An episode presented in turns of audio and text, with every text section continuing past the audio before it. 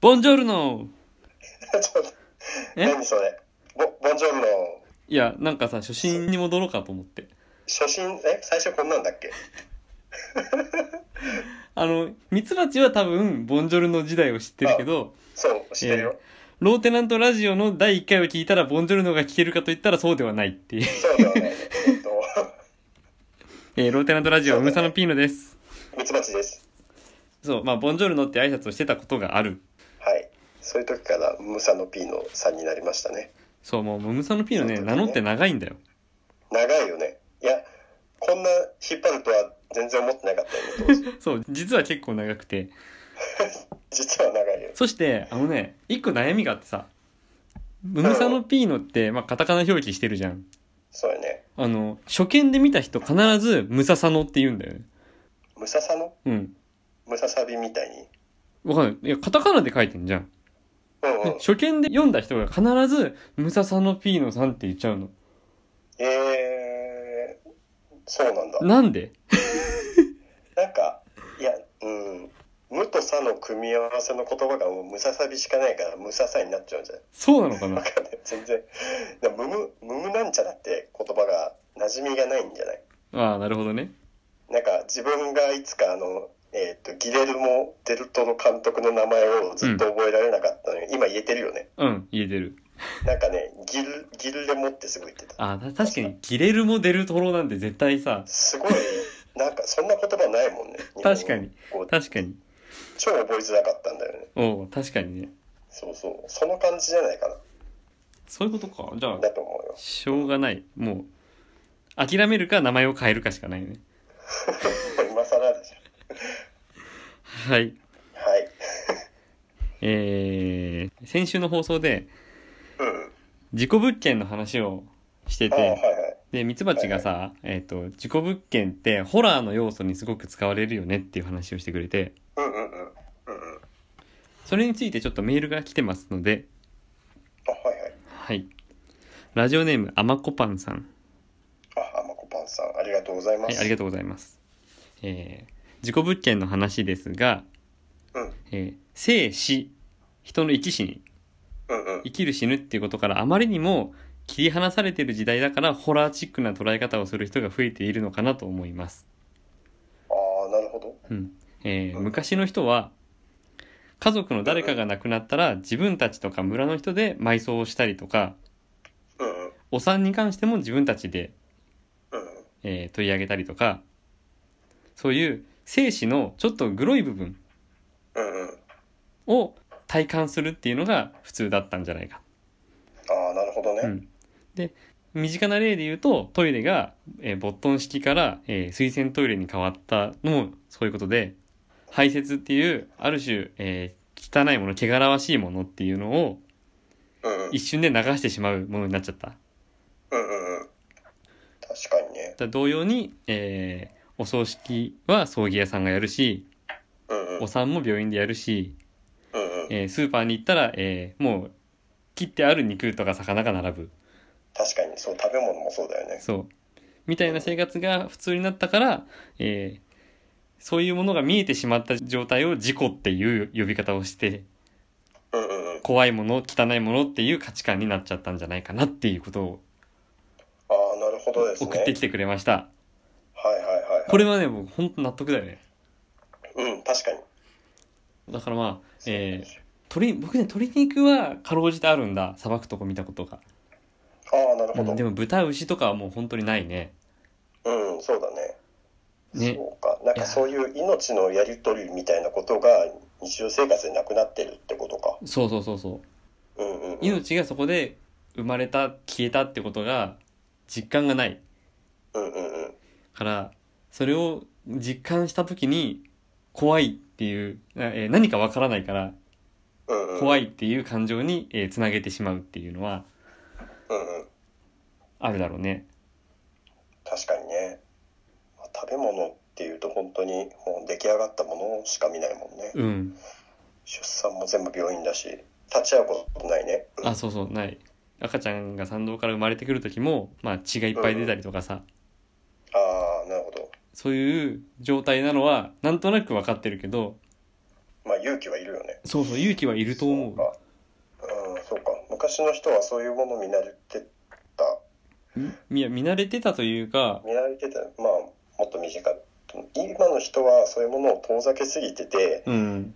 生死生き死にが関わることをすごく突然すそのやってきたそのグロテスクなものみたいに捉えてしまうってういんうう感んじうかんうん。うんうんうんういんや、前にさ、うんうんえっと、学生の頃に、鶏肉が食肉に加工される過程みたいなビデオを見せられたことがあって、はいはいはいそれが、えっと、もう本当にぎゅうぎゅう詰めのところに、えっと、ひよこを集めうんうて、んそれにもう、バーって餌やって、大きくさせて、で、太った鳥からさばいてって、うん食肉に加工されていくっていううん過程を見せられたことがあって、うんうんううんん、でその時間が終わった後に友達が「帰りマクド寄らへん?」って言ったのねすげえなと思ってよく言うえそのわざと言ったのか いや全然わざじゃないの本当にいつも言ってるよねって感じで言ったの何も響いてない響いてないというかまあそれで食べるのやめましょうって話ではないかもしれないけうど、ん、うん、でもさちょっとそのその直後はさ、 そうだよね。なかなか言えない。うん、せめて、マクドであのポテトだけ食べに行かへんな。ああそうだ なるほどねまあ、今日はポテトだけにしとこうか。 ああそうそうそうそうああいう映像もグロテスクだよね。いやグランデスだけど別の本でそういう何豚をさばくところとかっていうのはやっぱりうん。一回は経験した方がいいなとは思ああ、なるうほうどね。んそれで言うとさ、うんあの、YouTube でさ、魚をさばく動画がめちゃめちゃ再生数伸びてるの知ってるあそうなんだあでもありそうありうんそうそうそうそうそうで、まあ、い一番かわかんないけどあの有名な人で気まぐれクックさんっていう、まあ、あはそういうチャンネルがあるんだけど聞いたことあるよそういうのはもう200万人以上登録してたと思うんだけど、他にもなんかさばき系の YouTuber みたいなもうそういうジャンルになってて、うんうんうんほんと何人もいるのいや魚はねなんかそうなんかありなんだよねそうなんだよねいやなんで魚ありなんだろうなと思ってうん確かにでしかも自分この前えっと冷凍ででっかい鮭の半身を買っておうおう自分でさばいたんだけど、うんまあ言われてみれば特に何も感じなか ったというかまあその自分も結構そういう動画を見ていたりするから、うんうんあの人みたいにうまくさばけなかったとかうんなんかその自分が上手だったか下手だったかっていう評価基準うんうんうぐらいんでしか見てなくてそれ以上に特別思うことなかったからでねあのそれで言うと自分なんだろう料理する時に鶏肉を包丁で切るのなんとなく嫌なんだよね。へえなんでなんだろうなその生きてたものをその細かく切ってるような感覚は鳥はあるの自分はあそうえうんもうそれはでも切れてる状態じゃんまあそうだねある程度ブロックのやつを買ってきてそうそうそうそれを細かくくするのはそもううそうあすごいねそいやその時点ではもう、えー鳥の姿は思い浮かばないよねっていう話だからさこ今のはさああそそうなんだよそうまあそうそうなんだけど、うん鶏肉はあんまし切りたくないなって思うへいやあの鶏の皮とかえうんなんだろうそのもともと生き物としての形があってこっち側が表面でしたとか、うん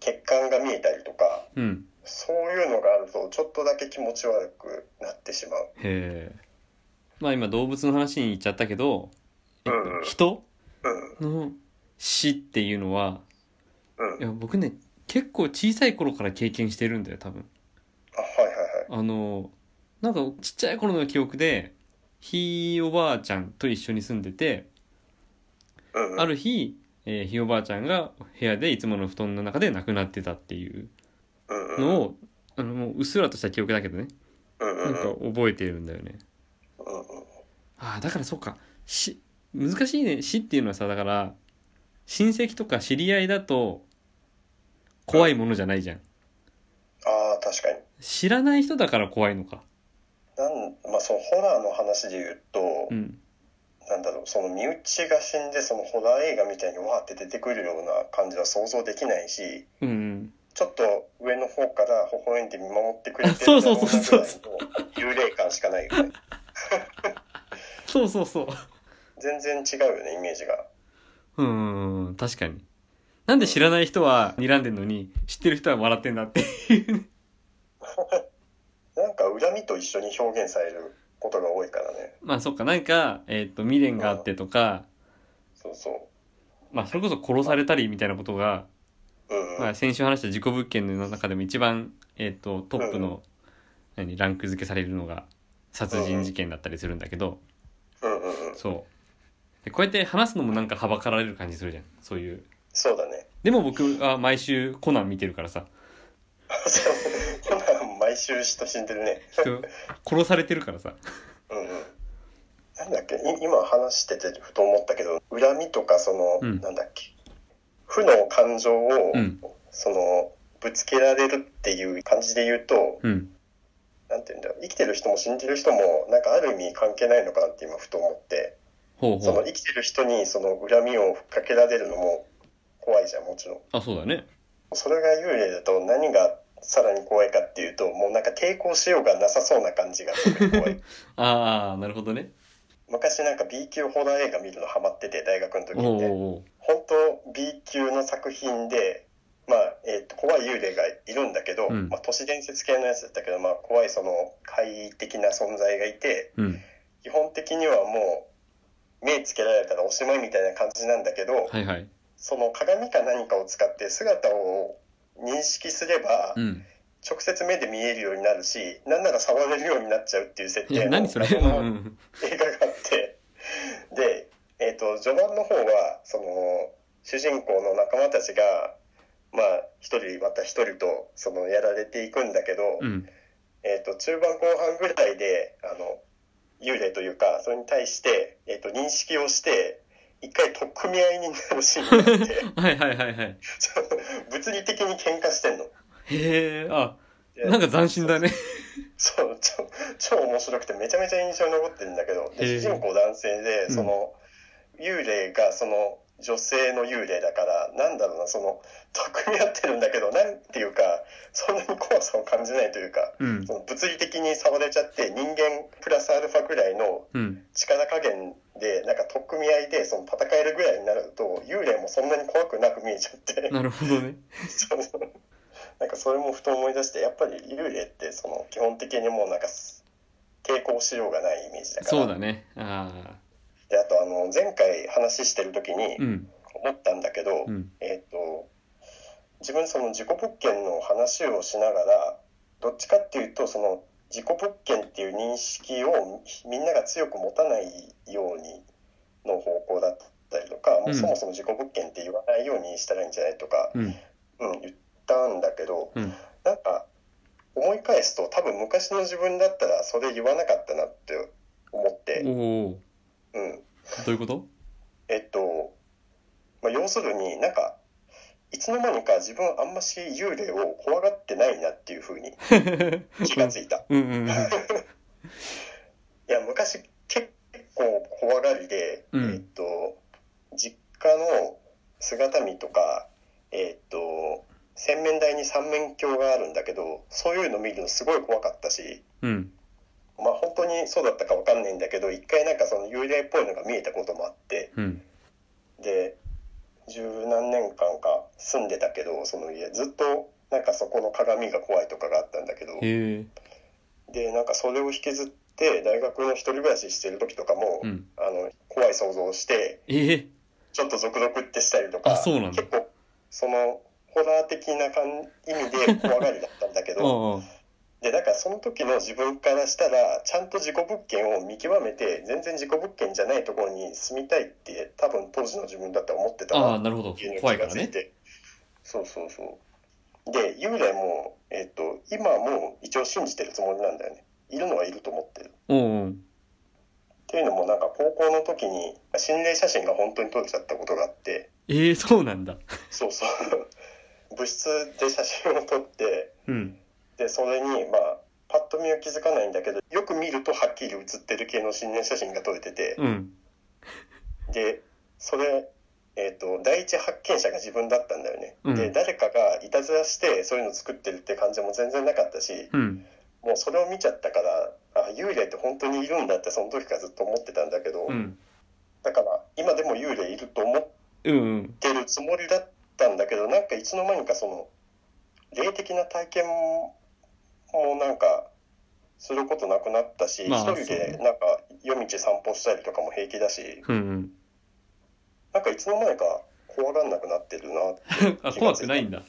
そう怖くなくなっちゃっうん。て、だから事故物件でもいいやというかそんななんかあまりに惨劇が起きてるような部屋はさすがに嫌だけど、まあ、先週話したような、えーうんちゃんと理由が説明されてたら大丈夫ってことうん、そうだね。まあ、どっちかっていうと、まあ、わざわざ説明はしてほしくないけど、うん。別に、まあ、仮に、えあ、そっかそーっか。と前住んでた方が、この部屋で亡くなっててもう、ん。うん、そんなに気にしないというか、ああ。うん、物件を選ぶ、えー根拠にならない。うん、そうだね。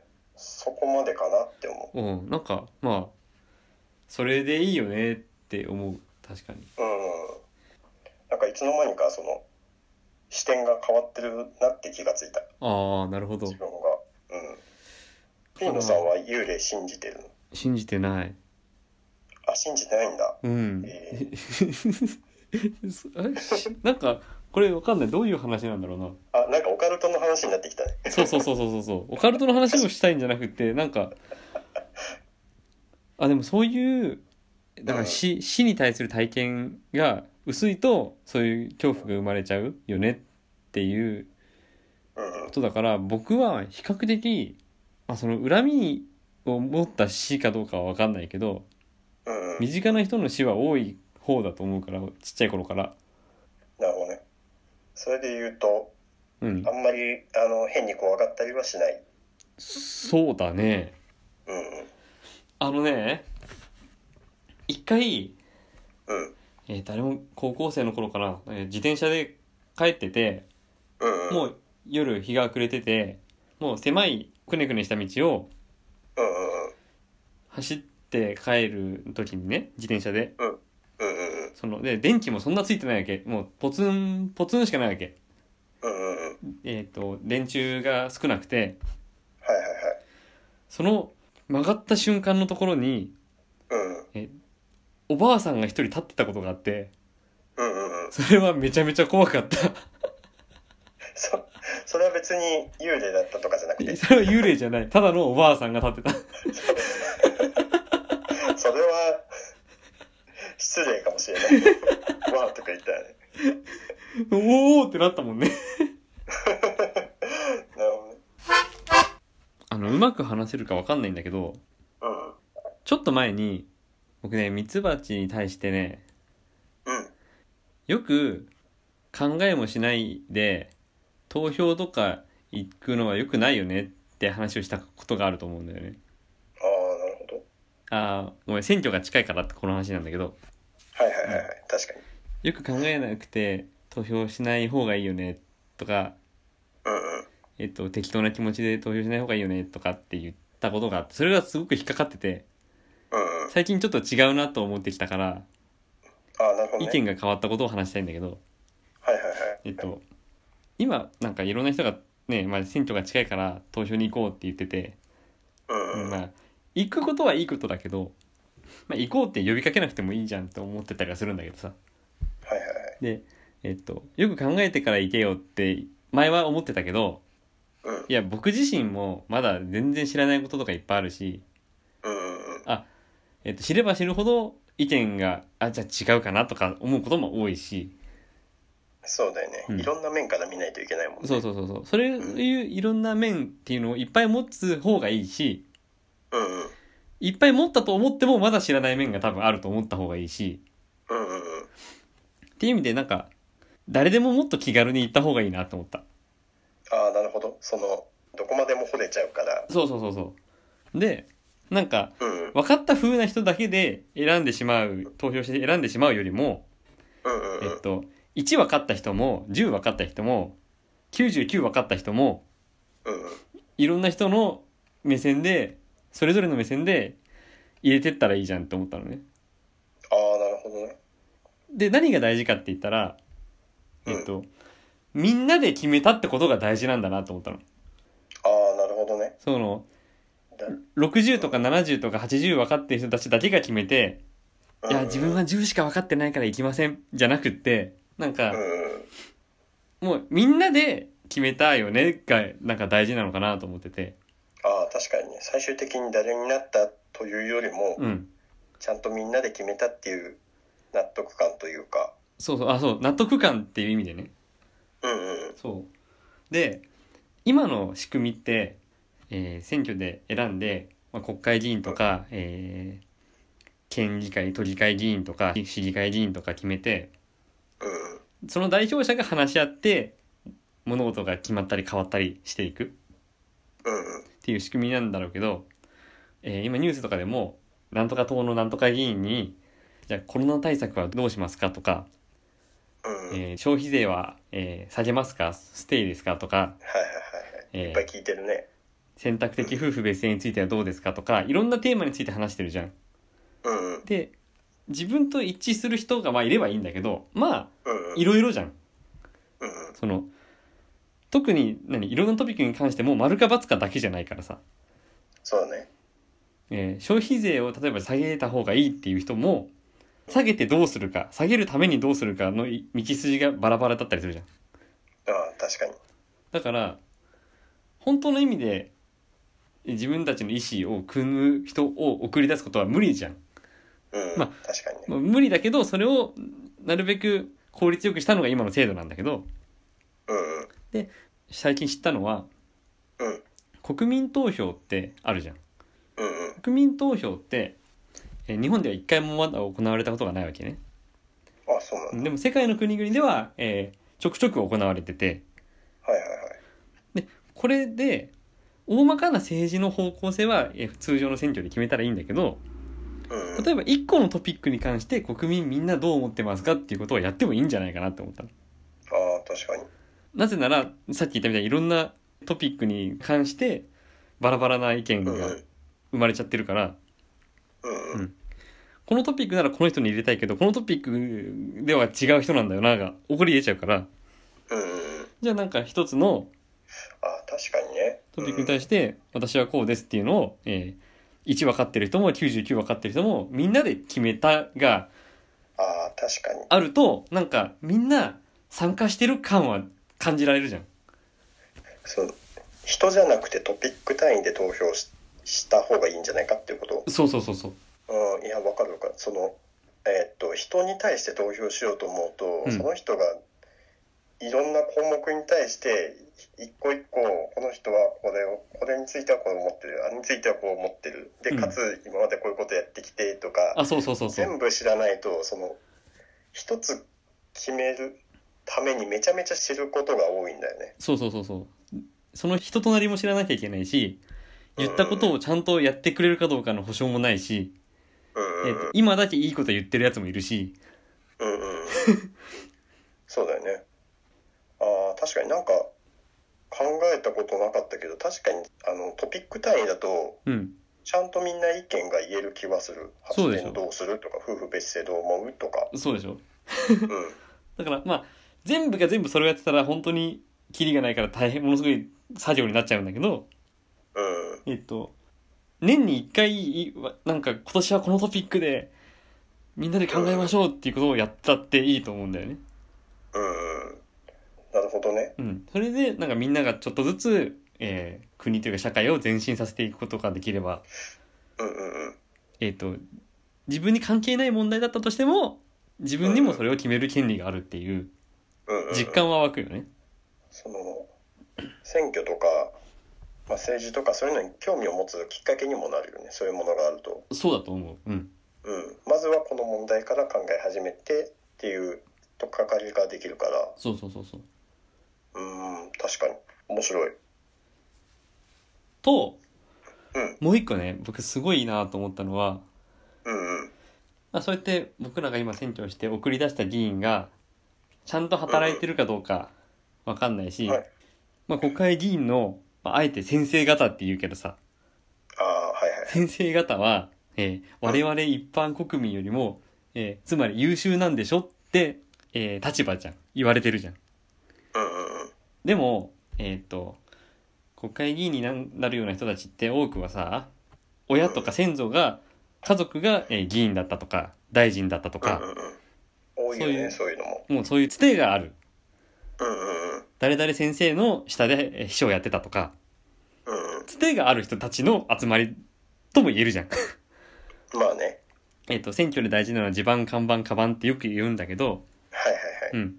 えっと、やっぱり選挙で戦うには資金も必要だし、知名度も必要だし、ね、いはいうんに人気も必要なんだけど、それってやっぱり、ただの国民からは出てきづらいじゃん。うんうんある程度確かにの確かに支持されてる、えーもう後ろ盾がある人たちの集まりだから、うんうんその人たちが国のことを方向づけて決めますっていうのは、なんか無理があるんじゃないかって思って、つまり、うんうん一般国民のただの会社員とか、えーただの学生の、ただの主婦とかの気持ちが彼らに分かるのかってななら ない。っうん、確かにね。ていうのは育、ちが違うよね。ある程度ね。あ、そう、育ちが違う。っていうのが、うんもう、えーヨーロッパのいくつかの国では、ちょっと議論されてて、うんうん。もちろんそういう国会議員みたいな人たちはいっぱいいるんだけど、うんうん。さっきも言ったみたいに、えーこのトピックに関しては、まあ、全員で話し合うのは大変、大国民全員でっていうのは無理だから、うんそうんの、議論する代表者を、くじ引きで選ぼうっていうのをやってんの。へえ。そう。えー、くじ引きで、対象とする国民の、例えば男女比とか、うんうん。えー、経済レベルの段階うんうん。の人数割合を調整しながら、くじ引きで、えーちっちゃい社会を作るわけよ。はいはいはい。で、その中で、その人たちが何ヶ月もかけて、えー議論をし合って決めるっていう、うんうん。うんうん。くじ引き民主主義っていうのを、えっ、と、フランスとかスイスとかでやってんの。あ、もう実際に導入されてるんだ。そうそへえ。うそういう仕組みもあんのかってだから今僕らがやってる何投票をする仕組みだけじゃないんだってことがなんか最近分かってきてああ、確かにね。いろんな方法で世の中って変えていけるんじゃないのでもそれを今の、うんうん。えー選挙の法律を変えるのは国会議員しかできないからうんう国ん。会議員がその仕組みを変えようって話を誰もしてないからできないんだけど確かに確かに。その話してる人いないそうね。でもなんかへえそういう仕組みあったらいいな面白いなって思うよね。確かに確かに。そもそもの仕組みから考えてみるっていうのは面白いと思う。でよく言われるのは、えーいや素人に政治なんかできるかと、うん。えー飛行機の運転をするのに、えー乗客の意見なんか聞かないだろって言われたりするんだけどうん。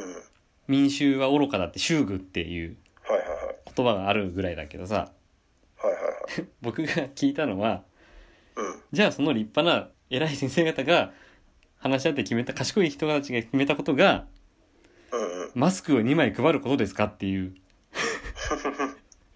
そうね。あの状況でマスクを2枚配ろうって決める国民は一人もいませんよって話聞いて確かにって思ったのね。確かにね。なんでそうなったんだみたいなことが時々あるもんね。そうそうそう。で、本当昨日、一昨日のニュースでさ、そのマスクもさ、8000万枚余ってるとかさ。あ、そうね。で、それを保管するのに6億かかってるとかへーうん。っていうニュースが昨日、一昨日出てたんだけど、うんもう、どっちが愚かだって話だよね。そうなってくると。うん。うんそうね。だから国民にもそういう機会があってもいいんじゃないかって思ったりする。うん。確かに確かに。で、ちょっと面白いなと思ったの。そういう国民投票をやったり。その仕組みをそもそも考えるっていうね。そうう、ん仕組みはちょっと変えてってもいいかもしれない。うあん。すこごういや面ってヨ白いとーロッ思う。パの国々はもうなんかそういうなんか可能性があるんじゃないかっていろんなことを試しているっていうのが面白いよね。うんうんうん。で、それをちゃんと国民が受け入れてるというか、そうそうそうそう。うん、やってみようってなっちゃってるのがすごいいいことだよね。さっきのくじ引きのやつとか、日本じゃ全然想像できないよね。そうだよね。うん。今の感じだと絶対採用されないよね、そのやり方は。でも裁判員は今ランダムで決まってるじゃん。あー、なるほど。そう。裁判員制度はあるから、うんうん。もしかしたらこの、えー国民が注目するトピックに対してうんうんくじ引きで代表者を決めますってことをやれるかもしれないよね。なるほどね。まあでも日本ってどっちかっていうとそういう海外で面白いことやってて、うん何かうまくいったらそれを取り入れてみるとか、うんうん、ちょっとあの後発だけどうん。うん。い実績あるものだったらやってみようってなるかもしれないね。ああ、そうだね。うん、僕がちょっと心配するのは、じゃあ、すごくみんな国民が興味、関心のあるテーマで、うんうんえっと、くじ引きでこの人が、このメンバーが選ばれましたって、まあ、20人か30人ぐらいもしかしたら選ばれたらするじゃん。うんで、まあ、多分発表されるよね、顔と名前がね。うんうんもう多分その人の過去の荒探しが始まっちゃうよね。そうだね。僕は想像つくよ。うん間違いない。あら探し大好きだからな本当に仕組みから考えてみましょはい。 ミツバチクイズです。えー、ミツバチについての質問を送ってきてもらっています。う。はい。ラジオネームコブラさん。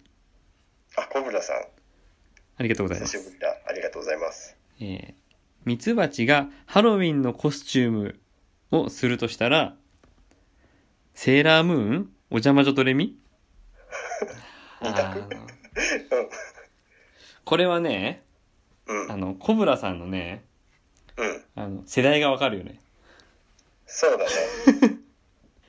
絶対プリキュアとか入れてきてないあたりがさ、確かに確か にもうちょっと自分たちより年下世代はプリキュアが入ってくるよねうん。うんピーノさんの予想はえてか二択なんだよねこれうん予想も何もね、どっちもよく知らないんだよね。 じゃ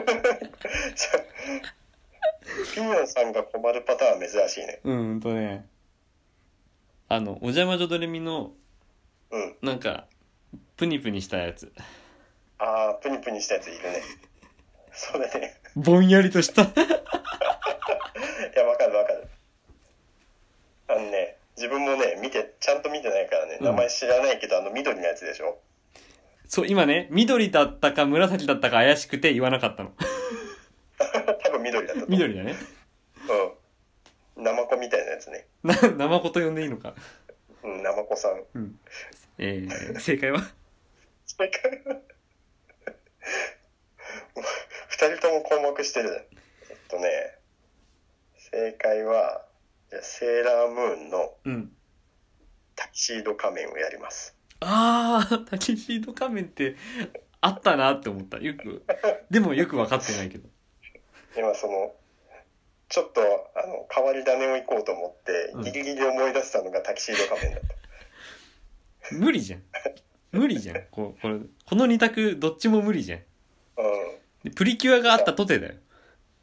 うん、自分そのハハロウィンのその仮装で言うとうん。なんだろうそういう派手な仮装とかは全然したことないんだけど、うん。唯一これいい仮装だったなって思うのが一個あって、うん。全然派手じゃないんだけど大学の時にハロウィンのタイミングでその部会って毎週その決まった時間にみんなが集まる部会っていうのがあったんだけど、うん。そこでこの日はみんなハロウィンの仮装をしてこようっていうタイミングがあって。うん。でそのノリノリの人たちは結構面白い仮装をしてきたりするんだけど、うん。まあ、そうじゃない人は普通に私服できてたりとかはいはい。なんだまあそのしてる人としてない人がいるんだけど、うん。えー、とそこに自分は、えー、と私服なんだけど100均で買った肩パッドを両 肩に2枚ずつ入れてあ部会に出たの。 なんでなんでこれでまあもちろんさ全然パッと見気づかないからさうん。あの、あの、部会が始まった時は絶対その、派手なコスプレとかをしてる人たちがキャーキャー言われるんだけど、うん。そのキャーキャーがちょっと静まり始めたぐらいのタイミングで、うん。あれミツバチなんか肩、肩おかしくないって あ最初気づかれないけどね。そうそうそう、なんか肩張ってない って。っていうね、仮装を昔しました。それ仮想じゃなくて間違い探しだよ。ほぼ間違い探し。めちゃめちゃシュールでしょ、こうれん。だしそのなんだろうあんま派手な服装する勇気がない人でもうん。できるし、うあん。の面白いやつだと思われたから自分はああ、そうだね。そうだね。いやもう一通りみんな、あ、あの人は何とかの仮装してるって一通りみんな笑った後でうん、あれってなるよ。そうそうあれ絶対最後に気づかれる。うんそう肩パッド1枚だとね本当に気づかれない可能性があるから2枚重ねあ、そうね。でやってみてください えー、ミツバチクイズ。はいラジオネーム、ケインさん。はい金さんミツバチさんは、来週何を話すえー、ネタバレになっちゃうじゃんミツバチは来週何話すかなもう、ホラー話は聞いたから、もっと明るい話だろうな。うん。うんうんうん落語だな。あ落語ね笑える落語じゃないかな、来週は。あなるほどうん。正解は、ピノさん正解です来週は落語です、わかりました。はい。まあ、こんな感じで、ミツバチへの、えー質問を送ってください。質問だったのかな今の受付メールアドレスは、ローテナントラジオアットマーク Gmail.com、lowtenantradio アットマーク Gmail.com です。募集中のメールテーマは「令和のなんでだろうこれって何なの一風変わったいたずら感染予防対策今しかできないボケ」あとミツバチクイズです詳しい内容は番組ホームページ、ローテナントのラジオ局を見てください。あのさあはい。のさ、はい。い、つもさあの思うことがあるんだけどはい。 「令和のなんでだろう」って言ってみて令和のなんでだろう。あ、言いづらい。 そうそうそう令和のなんでだろう。令和のなんでだろうってあの皆さんもちょっと口に出して言ってもらいたいんだけどなんでだろうなんでだろうのこの出だ出だのあたりがすごくね言葉がなんか詰まりやすくていつも意識してあのメールテーマをお伝えしてますえ、そこうんそこのなじゃないのあ令和のなあ確かそこもかな令和のなんでだろうのなんでだろうあで出だも言いづらいよなんでだろう。令和のなんでだろう。ならない僕は大丈夫です。口をね一つずつ発声発声してるというなんでだろうって言ってるうん。感じでいつもメールテーマをお伝えさせていただいてますミツバチ ですいそれ今日話さなくてよくないやもうね毎回思ってたからうん。ちょっと今言っとこうと思ってえ、だってさ、あんなになんでだろう、なんでだろう言ってた人いたんだよ。確かにいや毎週このタイミングで思うのよあ、そうなんだ。そう毎週思うののな、のなの方が難しい。令和のなんでだろう。 うん。送ってください。はいえー、あと、ミツバチの活動については、木の図鑑 .info をご覧ください。お願いしますはい、えー、来週の放送は落語が聞けます。今週はローテナントラジオここまでです。はい。お送りしたのは、ムムサのピーノと、ミツバチでしたシェイク。シェイク